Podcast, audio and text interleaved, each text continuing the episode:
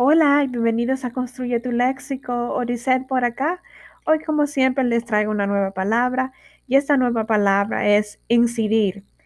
¿Qué es incidir? Bueno, incidir viene del latín incidiré y también caeré, que en español significa caer sobre algo o alguien.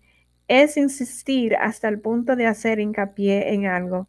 También es influenciar en un asunto o causar un efecto en él. Esta palabra es una palabra es una palabra aguda, no termina en NS vocal en la última sílaba, de ende no lleva acento. Entonces, hoy tenemos ¿Sabía usted viernes?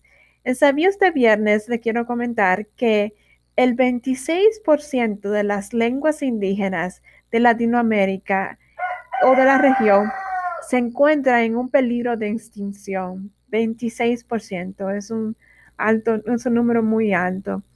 Espero que le haya gustado esta información y que puedan usar esta palabra incidir en su vocabulario habitual.